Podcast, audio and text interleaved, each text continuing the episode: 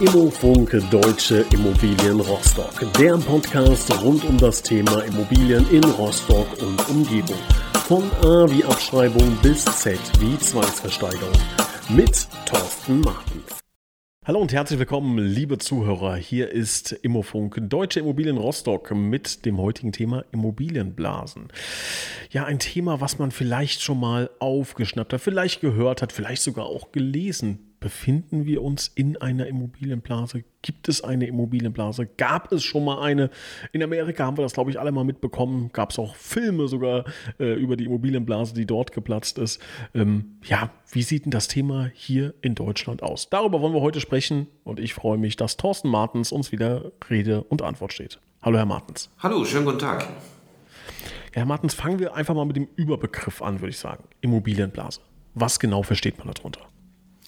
Also eine Immobilienblase entsteht dann, wenn die Preise für die Immobilien stärker steigen als die allgemeine Wertentwicklung, also Einkommen oder Mieten, ähm, wenn sie sich abkoppeln von den tatsächlichen Erstellungskosten einer Immobilie, wenn man also weit, weit weggeht von dem Sachwert, was eigentlich das eigene Haus oder die Eigentumswohnung ausmacht, und wenn es einen stetigen Anstieg gibt der Immobilienpreise. Und je kürzer dieser Zeitraum ist, also je rasanter das ansteigt, desto gefährlicher wird die Immobilienblase, die dann auf ein mögliches Platzen hinausläuft. Das ist so ganz grob gesagt, was verstehen wir darunter im Markt unter einer Immobilienblase. Platzen würde dann was bedeuten genau? Platzen. Irgendwann ist der Höhepunkt erreicht. Das ist wie bei einer Seifenblase. Mehr Luft passt in den Markt nicht mehr rein. Sie zerstäubt und jetzt fallen die einzelnen kleinen Teilchen der Immobilienblase einfach auf den Boden und äh, sie haben dann möglicherweise die Situation, dass die Preise für die Immobilien deutlich, deutlich in genauso rasanter Geschwindigkeit nachgeben, es dann zum Preisverfall kommt, zu einer Stagnation kommt, wenig Nachfrage, großes Angebot. Und das hat natürlich für viele, die am Immobilienmarkt beteiligt sind, äh, betrübliche Aussichten und äh, oft negative Folgen. Ich kann schon mal vorweggreifen, liebe Zuhörer, die Frage wird natürlich kommen sind wir in einer Blase? Waren wir mal in einer Blase? Stehen wir äh, vor einer Blase? Äh, das interessiert uns natürlich äh, brennend. Kommt noch. Wir wollen natürlich das Ganze Schritt für Schritt schön aufbauen und nachfragen, um das Thema wirklich genau zu durchsteigen und zu verstehen. Deshalb meine Anschlussfrage. Was führt denn zu einer Blase? Sie haben jetzt gesagt, ähm, steigende Preise. Ja, aber wie, wie entsteht sowas? Also was sind so Schritte, Faktoren, die zu einer Blase führen? Steigende Preise werden natürlich durch die Nachfrage getrieben. Also wenn immer mehr Haushalte in der Lage sind, sich eine Immobilie zu leisten, zu kaufen und auf den Immobilienmarkt drängen und nach Häusern und Wohnungen nachfragen und das Angebot ist in dieser Stückzahl gar nicht vorhanden, entwickeln sich die Preise naturgemäß nach oben, weil jeder Verkäufer so gut wie möglich verkaufen will und nach dem besten Preis schaut. Was sind die Ursachen dafür? Die Haushalte haben plötzlich mehr Geld zur Verfügung, um eine Immobilie zu kaufen. Dafür kann es verschiedene Anlässe geben. Das eine haben wir in den letzten äh, fünf, sechs, acht Jahren ja erlebt, die Nullzinspolitik der EZB, was also die Finanzierung einer Immobilie sehr günstig gemacht hat und mehr Haushalte in die Lage versetzt hat, Immobilien zu kaufen. Es kann aber auch sein, dass bestimmte staatliche Förderprogramme mehr Haushalte in die Lage versetzen, eine Immobilie zu kaufen, was auch die Preise nach oben treibt. Es kann sein, dass es eine Spekulation im Markt gibt, dass jemand sagt, okay, ich kaufe heute ein Haus, weil ich merke, dass die Preise rasant steigen, dann kann ich es in zwei Jahren mit einem guten Gewinn verkaufen. Also nur mal rausgepickt, diese drei Sachen, niedrige Zinsen, staatliche Förderungen oder ein spekulatives Geschäft, das sind Triebfedern, die die Nachfrage anheizen und dann natürlich die Preise für Wohnungen und Häuser nach oben schicken. Heißt, ich könnte ja jetzt theoretisch auf solche Anzeichen äh, achten. Ne? Also wenn ich jetzt m, strategisch das Ganze angehe und vielleicht sogar auf so eine kleine Blase schiele, das muss jetzt ja gar nicht im Immobiliensektor sein, sondern in irgendeiner Anlageklasse, ähm, um zu sagen, okay, danach, ich habe danach investiere ich dann, könnte ich auf so Anzeichen achten. Ist das eine gängige Praxis und wenn ja, wie würde sowas aussehen? Ja, wir beobachten das im gegenwärtigen Markt ja ein wenig, dass es doch ein ganz Teil Kaufzurückhaltung gibt von Leuten, die sagen, okay, die Preise waren sehr weit oben, sie sind sehr weit geklettert äh, bis sozusagen ins erste Quartal 2022. Danach ist ein kleiner Preisrückgang, im Moment so ein bisschen Stagnation. Äh, wir gehen mal davon aus, es ist eine Blase, die hier platzt oder sich am Auflösen befindet und wir warten mal ein bisschen ab, äh, wie weit es mit den Preisen noch nach unten geht. Das wäre so das Platzen der Immobilienblase abzuwarten, um eine gute Investition zu treffen. Jetzt haben Sie gerade eben gesagt, wenn eine Blase platzt, dann geht es meistens rasant, also dann fallen die Preise wirklich rasant. Das haben wir ja jetzt nicht, wenn ich das richtig interpretiere. Also jetzt nicht so, dass die Immobilienpreise ins Bodenlose fallen, sondern in einem recht moderaten Rahmen. Oder täusche ich mich da? Also es gibt unterschiedliche Auffassungen, ähm, sage ich mal, in der Fachwelt. Haben wir überhaupt eine Immobilienblase gehabt oder haben wir eine natürliche Entwicklung gehabt? Äh, mit sehr hohen Preisen, aber eben kein Blasencharakter. Andere sagen, jawohl, das ist schon übertrieben gewesen und wir können es vielleicht als Immobilienblase sehen. Sicherlich ist es regional unterschiedlich. Man muss von Ort zu Ort schauen. In Städten vielleicht mehr, auf dem Lande nicht ganz so ausgeprägt. Also es gibt eine zweigeteilte Meinung, ob es überhaupt eine Immobilienblase gegeben hat. Für mich, äh, in meiner Beurteilung, ist es so, es war keine Immobilienblase die hier stand. Und es ist auch keine Blase geplatzt. Es gibt eine Preiskorrektur, die verschiedene Ursachen hat, kann man nochmal sich drüber unterhalten. Aber es gibt eine Preiskorrektur, aber es gibt kein Abstürzen des Marktes und eine, eine richtige große Welle. Nein, ganz im Gegenteil, es baut sich wieder kontinuierlich Nachfrage auf. Wir sehen es überall in Deutschland, Wohnraum ist knapp, wir haben sehr stark steigende Mieten, das heißt, der Bedarf, sich wohnlich zu verändern, überhaupt Unterkunft zu finden, ist riesig. Und das ist natürlich der Gegenpol äh, für ein Sinken äh, der Preise. Ja, hat mich nämlich auch gewundert. Also in meiner laienhaften Wahrnehmung ist es ja gang und gäbe, dass der Markt vieles reguliert und dass es halt auch einfach mal normal ist, dass es Schwankungen gibt, dass Preise ansteigen, dass Preise fallen, dass es saisonale Schwankungen gibt, aber auch Schwankungen, die ein bisschen auf externe Faktoren zurückzuführen sind. Und davon hatten wir in den letzten Jahren eine Menge. Ne? Die brauchen wir jetzt nicht alle aufzählen, die kennt jeder von uns. Und dass es dann, glaube ich, halt ganz normal ist, dass halt auch Preise schwanken. Dass dann sofort von Blasen gesprochen wird, hat mich dann schwer gewundert, weil das haben wir ja überall. Also wenn wir jetzt mal auf die auf den Milchpreis gehen oder ein Butterpäckchen im Supermarkt, können wir auch nicht die ganze Zeit von der, von der Butterblase sprechen, die, äh, die da äh, geplatzt ist, weil äh, Butter dann mal teurer geworden ist. Ähm, alles ein bisschen überdramatisiert wahrscheinlich, oder? Ja, da bin ich ganz bei Ihnen. Das ist halt eine Preiskorrektur, die im Immobilienmarkt stattfindet. Aber es kommen eben so viele verschiedene Faktoren zusammen, die die Nachfrage wieder ankurbeln werden ähm, steigende Löhne, steigende äh, Einkommen der äh, Haushalte, dass man es wieder finanzieren kann. Im Moment pegelt sich das Zinsniveau so um die 4% für eine übliche Finanzierung ein. Auch hier sehen wir keine weitere Steigerung. Ähm, also viele Faktoren sind da, die das abmildern und ich bin ganz bei Ihnen, wenn Sie sagen, wir haben hier Preissteigerungen und Preissenkungen, ein bisschen Schwankungen im Markt. So sehen wir das heute auch. Es ist halt einfach ungewöhnlich gewesen, dass einfach es mal nicht wie die letzten 15 Jahre gefühlt ist, dass ein Preis steigt. Ne? Aber da, da muss man sich halt äh, ja vorher bewusst sein, dass nicht, dass es keine Anlageklasse gibt, glaube ich, auf der Welt, die einfach immer nur steigt. Gibt es einfach nicht. Ne? Ähm, und dann, wenn, also schon fast absurd, ne? Also wenn, wenn eine Anlageklasse so signifikant stabil war die letzten Jahre, positiv stabil und dann einmal nachgibt, dass man sofort einen Aufschrei das kann ja wohl nicht wahr sein, wir müssen uns in der, in der Blase befinden.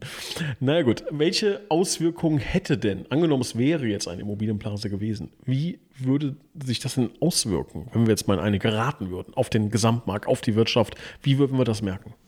Also man äh muss diese Preiskorrektur, die wir im Moment beobachten, schon äh, so werten und sagen, jawohl, es gibt in erster Linie Auswirkungen auf den Immobilienmarkt und auf den Kreditmarkt der Banken.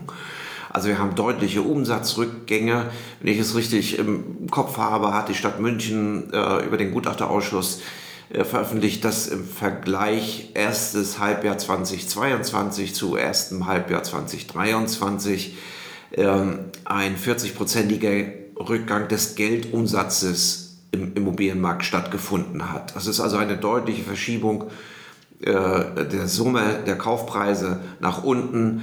Äh, das beobachtet man in anderen Regionen auch. Also haben wir eine unmittelbare Auswirkung auf die Immobilienwirtschaft, auf denjenigen, der eine Immobilie zu verkaufen hat, dem es jetzt schwerer fällt, das umzusetzen und der auch mit gewissen Preisrückgängen umgehen muss. Genauso, und das ist ja die weitere Auswirkung, betrifft es dann die Kreditwirtschaft. Das heißt, wenn weniger Volumen zu finanzieren ist, äh, werden auch durch die Kreditinstitute, durch die Banken weniger Baufinanzierungen abgewickelt werden können. Also auch hier hören wir, dass das Neugeschäft deutlich eingebrochen ist, immer im Vergleich mal 23 auf das vorliegende Jahr 22. Das sind die Auswirkungen. Wenn weniger Immobilien gekauft werden und weniger Geld zur Verfügung steht, dann sehen wir natürlich äh, bei den Immobilienproduzenten, den Projektentwicklern, drastische Auswirkungen. Wir beobachten jetzt äh, Ende Sommer 2023 tatsächlich Insolvenzen großer Projektentwickler, die mit hunderten verschiedenen Immobilienprojekten im Moment äh, in die Pleite gehen über verschiedene Projektgesellschaften. Das ist eine Geschichte. Wir haben natürlich Auswirkungen auf den unmittelbaren mit der Immobilie verbundenen Handwerkermarkt. Wenn weniger gebaut, weniger gekauft, weniger saniert wird, hat auch der Maler, der Fußbodenleger weniger zu tun. Auch das merken wir, äh, dass es heute schon wieder möglich ist, recht zeitnah einen Handwerkertermin zu bekommen, weil die Kapazitäten nicht mehr so abgefragt werden, wie das noch vor zwei, drei Jahren war. Also hier zieht sich dann der Kreislauf immer weiter. Und wenn der Handwerker weniger Geld verdient, dann kann er vielleicht auch nur einmal weniger in Urlaub fahren und schon ist die nächste Branche betroffen. Also die Immobilienwirtschaft, weil es eben ein Grundbedürfnis, nämlich das Wohnen abdeckt, hat schon gravierende wirtschaftliche Auswirkungen in alle Zweige hinein. Wenn wir jetzt von so einer ähm, theoretischen Immobilienblase mal sprechen, dann könnte die ja auch noch in verschiedenen ähm, Arten daherkommen. Also ich stelle mir da eine regionale Blase vor, beispielsweise. Also ähm, wir hatten das mal, glaube ich, im Bereich Ostimmobilien, wobei das dann eher schon fast ja, bundeslandweit äh, wäre oder regionsbasiert. Ähm, dann könnte aber auch eine globale Blase theoretisch entstehen. Wie, was wäre da, wenn überhaupt realistisch, würden wir von globalen, regionalen oder landesweiten Blasen sprechen? Na, ich würde es noch um eine Facette erweitern. Es gibt natürlich äh, im Immobilienmarkt auch verschiedene Marktsegmente. Wir sprechen hier um das Wohnen herum äh, und das eigengenutzte Wohnen, das Einfamilienhaus, die Eigentumswohnung, die ich selber nutze.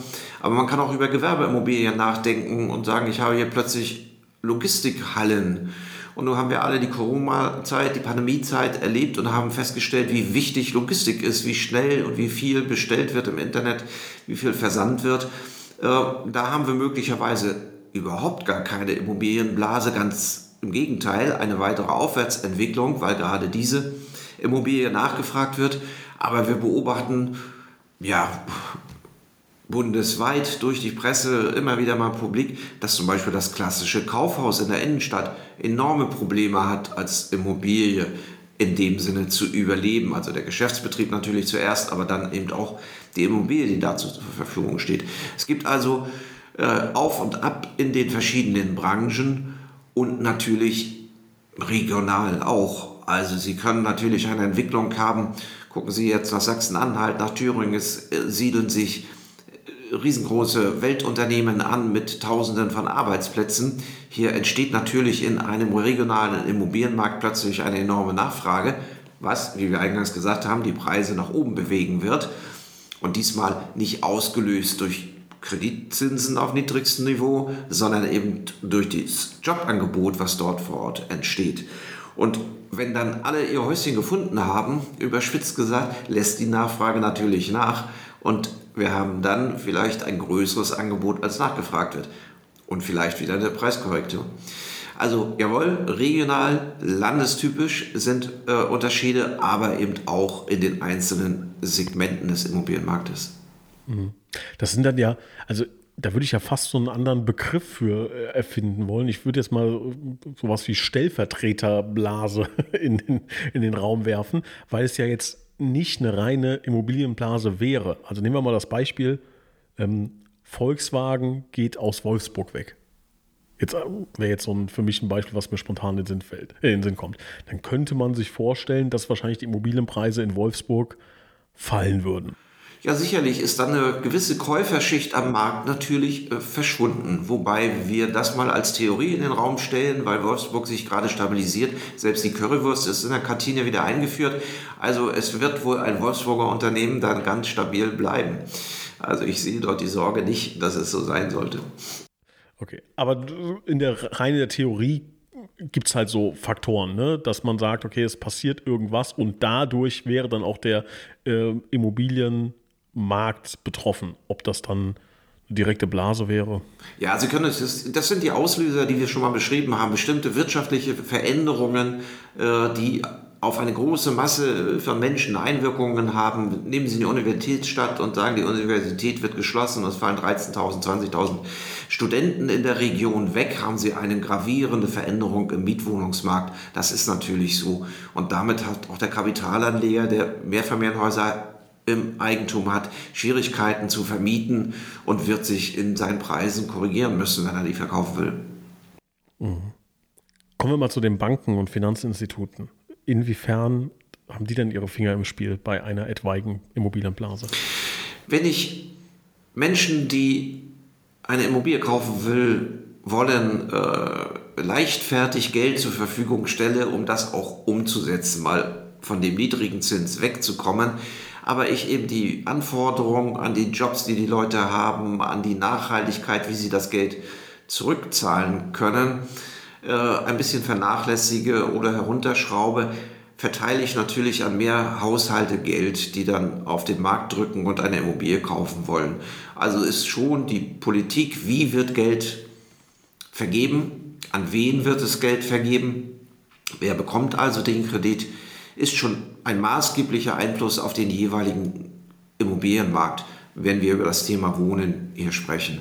Das sind ja auch Ursachen dafür gewesen, dass wir die großen Finanzkrisen äh, in den letzten Jahrzehnten erlebt haben, dass die Kreditvergabe von Banken zu locker gewesen ist, mal im globalen Maßstab gesprochen, und äh, die Kontrolle äh, zu gering war. Und ein Punkt ist, Banken sozusagen die ausstehenden Kredite äh, äh, verbrieft haben, also die Hypotheken gebündelt haben und weiterverkauft haben und das damit aus dem eigenen Risikofeld wieder raus war.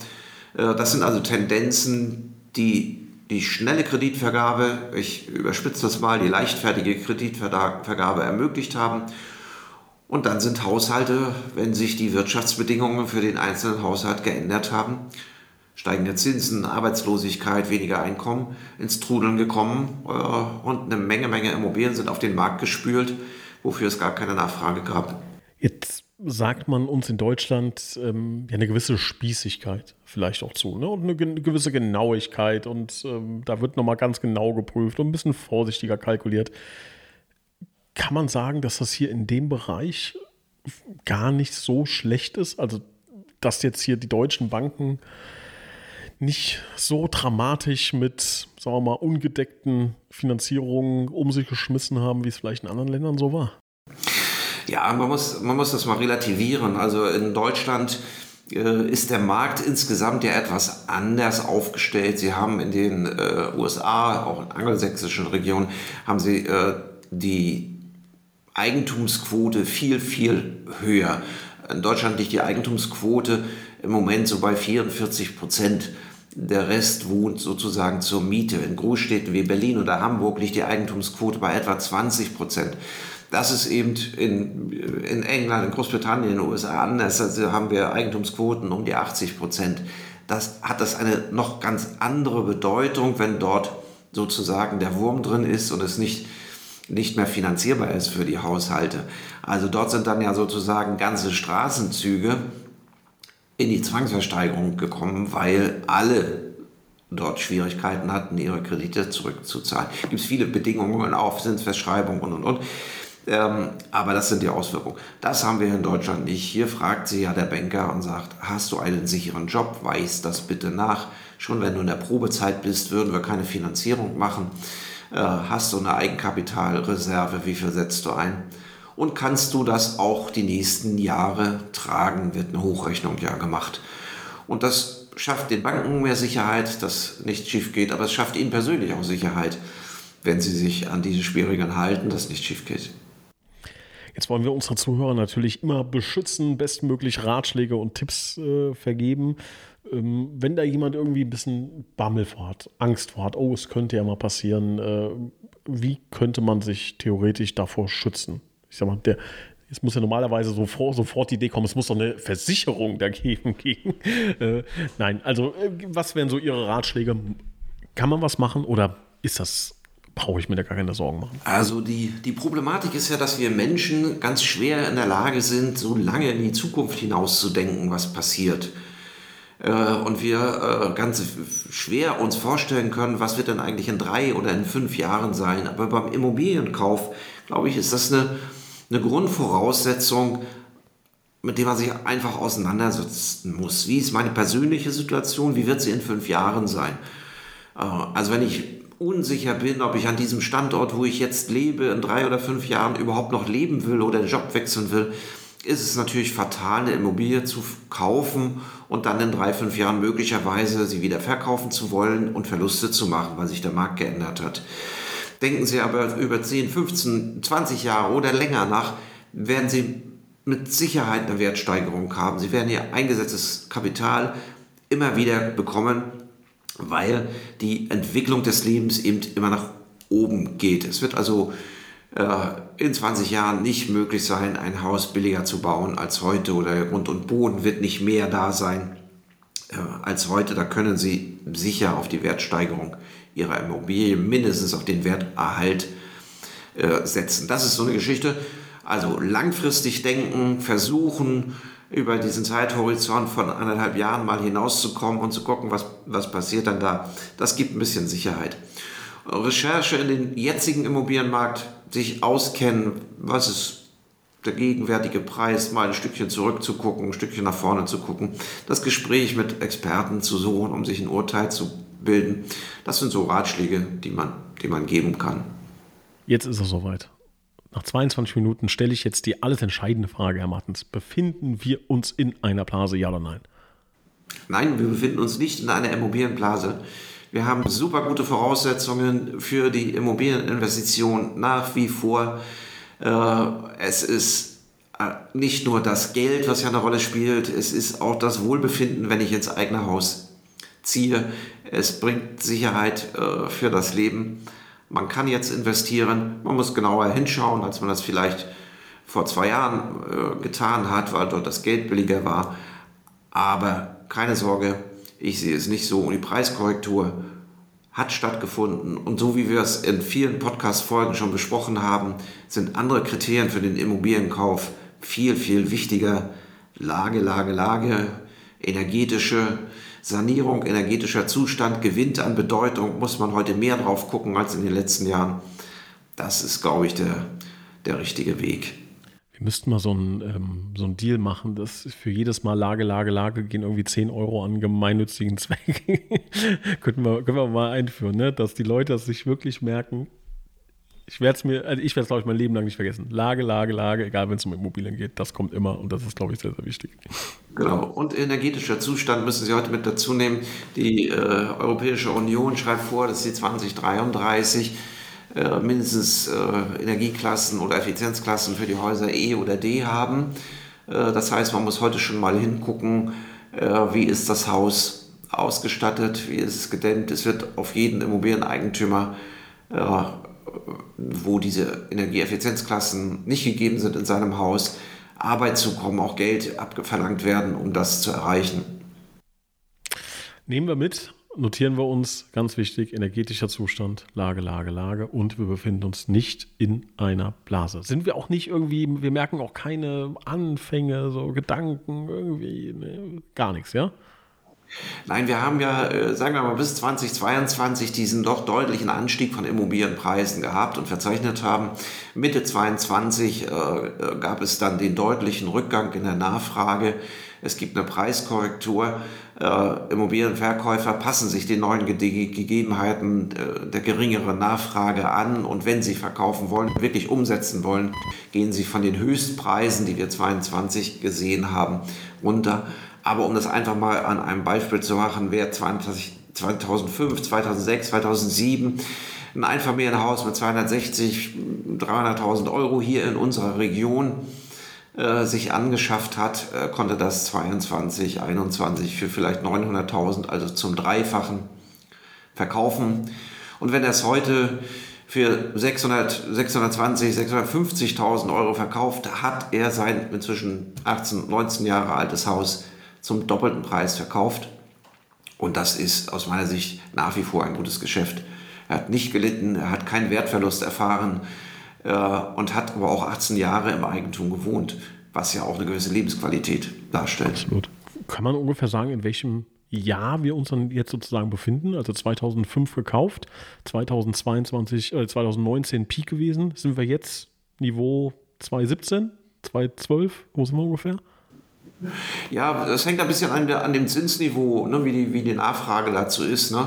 Also es ist schon, denke ich, von Ihnen richtig eingeschätzt, zwischen 2012, 2017 so äh, bewegt sich was.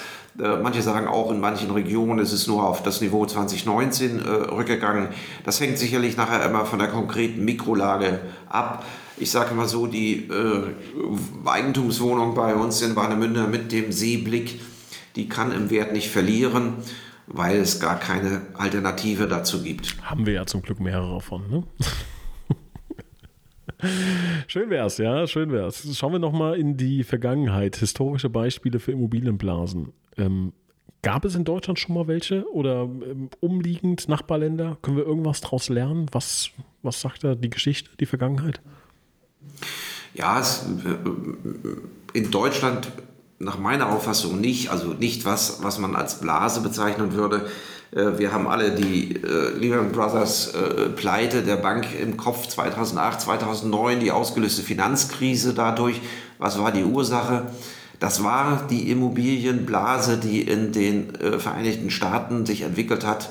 Da guckt man zurück und sagt, 2001 bis 2006 haben sich die Preise, also in diesem kurzen Zeitraum von sechs Jahren, um 100 Prozent erhöht, also alles verdoppelt. Äh, mit diesen ja, leicht vergebenen Krediten eine enorme Nachfrage im Markt entfacht durch die Banken, äh, was die äh, Finanzkrise nachher ausgelöst hat. Was war die Folge? Wir haben einen Preisrückgang über die Allgemeinheit gehabt von etwa 30 Prozent. Das war die Korrektur, also das Platzen der Blase. Ähm, das muss man so schauen. Das wäre, wäre ein Beispiel, wo man das mal in, in Zahlen fassen kann. Wir haben eine ähnliche Situation gehabt äh, in Japan. 86 bis 91 dort eine Krise, die nachfolgend eine lange Rezession ausgelöst hat. Da hatten wir äh, Preisrückgänge von 60 Prozent äh, im Immobilienmarkt. Also wenn man das schaut, dann sind wir doch hier in Deutschland weit weg von diesen historischen Beispielen in, in anderen Ländern. Herr Martens, haben wir zu dem Thema irgendwas Wichtiges vergessen? Brennt Ihnen noch irgendwas auf der Seele? Müssen wir noch irgendwas erzählen? Ich gebe Ihnen noch mal zwei Zahlen mit, mit auf den Weg. Wie kann man denn so ein bisschen beurteilen, äh, ist es denn jetzt gigantisch überteuert? Kann ich damit zurechtkommen oder ist es, ist, ist es doch mehr normal? Ähm, es gibt immer so ein, ein, ein, eine Zahl, sag ich mal, Preis-Einkommen-Verhältnis zum Kauf einer Immobilie wie viel Haushaltseinkommen muss ich einsetzen, um eine Immobilie zu kaufen. Äh, da lagen wir 22 hier in Deutschland bei 9,7 Jahreseinkommen eines Haushaltes und das langjährige Mittel in Deutschland waren aber 6, wo man also sehen kann, hier liegen wir deutlich drüber. Wir haben also einen sehr teuren Markt gehabt. Wissen wir alle, fühlen wir alle, kennen wir auch aus den Zahlen heraus. Aber hier kann man es so mit dem Indikator mal fassen. Äh, für Europa gesamt ist der Durchschnitt sieben Haushaltsnettoeinkommen sind notwendig, um ein Eigenheim mal zu kaufen. Oder eine zweite Zahl ist äh, vielleicht eine Orientierung. äh, das Preis-Mieten-Verhältnis. In Deutschland haben wir 22 im Moment so das ungefähr, dass man sagt, 27 Jahres Nettomieten müssen aufgebracht werden, um eine Immobilie zu kaufen. Und das langjährige Mittel liegt aber bei 20 in Deutschland, in Europa bei 23. Also gucken Sie sich die Immobilie an, gucken Sie mal, was wäre eine Vermietungssituation äh, und dann kann man so ein bisschen ausjustieren, äh, wo liege ich dann. Und jetzt würde ich ja sagen, es ist dann 19 oder 21-fach. Das bewegt sich ja noch in der gesunden Spanne. Jetzt haben wir das Thema rund. Ich glaube, wir können alle entspannt schlafen, nachdem wir den Podcast gehört haben. Augen auf, Lage, Lage, Lage, aber keine Immobilienblase. Das hört sich gut an. Herr Martens, ich bedanke mich recht herzlich. Ich danke Ihnen.